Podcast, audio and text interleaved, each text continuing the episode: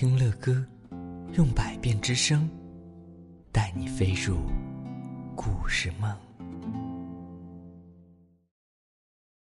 宝贝儿们，晚上好！今天乐哥要继续为你们讲述的是《皮皮侦探的观景山庄有妖怪》的第三集。啊！妖怪又出现了！嗯，考拉小妹追了过去，皮皮侦探紧随其后。危险！考拉小妹，站住！唰！哇，真的有妖怪！他们追过去了。不要丢下我一个人呐！吓惨了！考拉小妹转过走廊的拐角，看到最里面的那个房间的门是敞开着的。一定是逃到那个房间里去了。考拉小妹冲了过去，但是房间里只有东倒西歪的家具，一个人影都没有。最后一个赶到的布朗，在门口探头探脑的朝里面张望。嗯嗯嗯，布朗的胆子有点小，是不是？突然，房间的门猛地关上了，咣当！我的挂件！呃，天哪！当挂件断了的时候，所有的、所有的世界都黑了起来。我们被关起来了吗？什么声音？什么声音？太黑了，太黑了，我们什么也看不见的。嗯，太黑了。咔嚓咔嚓咔嚓咔嚓。噗，是我呀，我的挂件找到了。啊，妖怪呀！呃，不不不不不，原来是屁屁，呃，原来是是屁屁侦探呐！嘿嘿，布朗一边调整呼吸一边说：“门怎么突然就关上了？”考拉小妹想把门打开，可是再怎么用力也打不开呀。这是一号房对吧？有可疑的味道。这个房间里少了一样东西。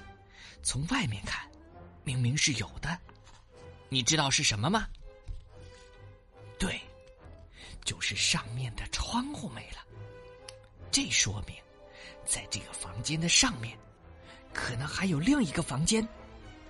说完，皮皮侦探就检查起天花板来了，最后推开了一个天花板，果然有一个阁楼。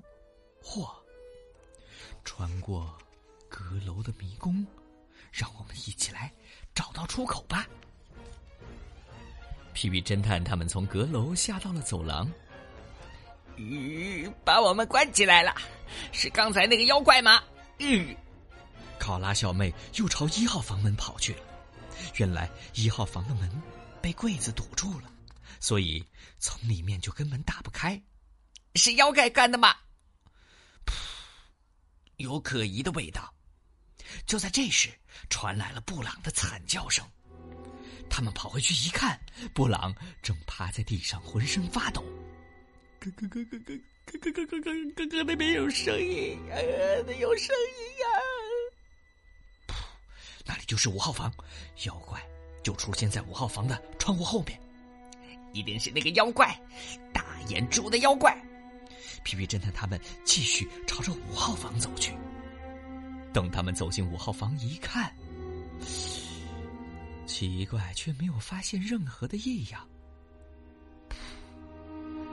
这里可能不是最上边的房间。啊，不会吧？已经走到尽头了呀！楼层平面图上的五号房，就是最最边上的房间了呀。布朗说：“，仔细观察一下这里的情况，就可以推测出。”它不是最边上的房间，你能找到线索吗？让我们仔细回忆一下楼层的平面图。哦，对了，少了一扇门。皮皮侦探把写着五的门牌抽了出来，下面露出了四号房的门牌。噗，果然被动了手脚。在走廊尽头这堵墙的后边，应该应该藏着真正的五号房。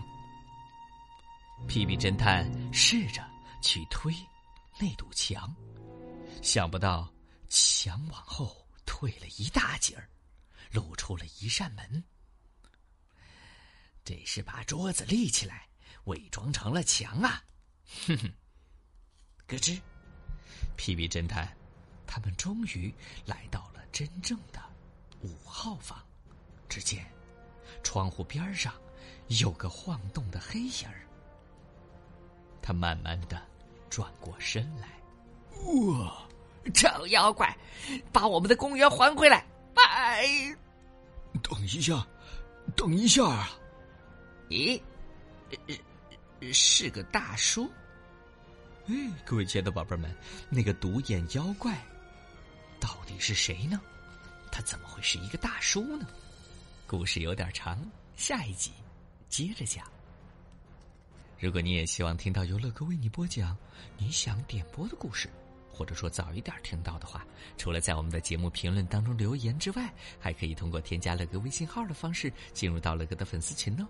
乐哥的微信号是幺八零四八五三八八五七，乐哥等着你们来点播精彩的故事啦。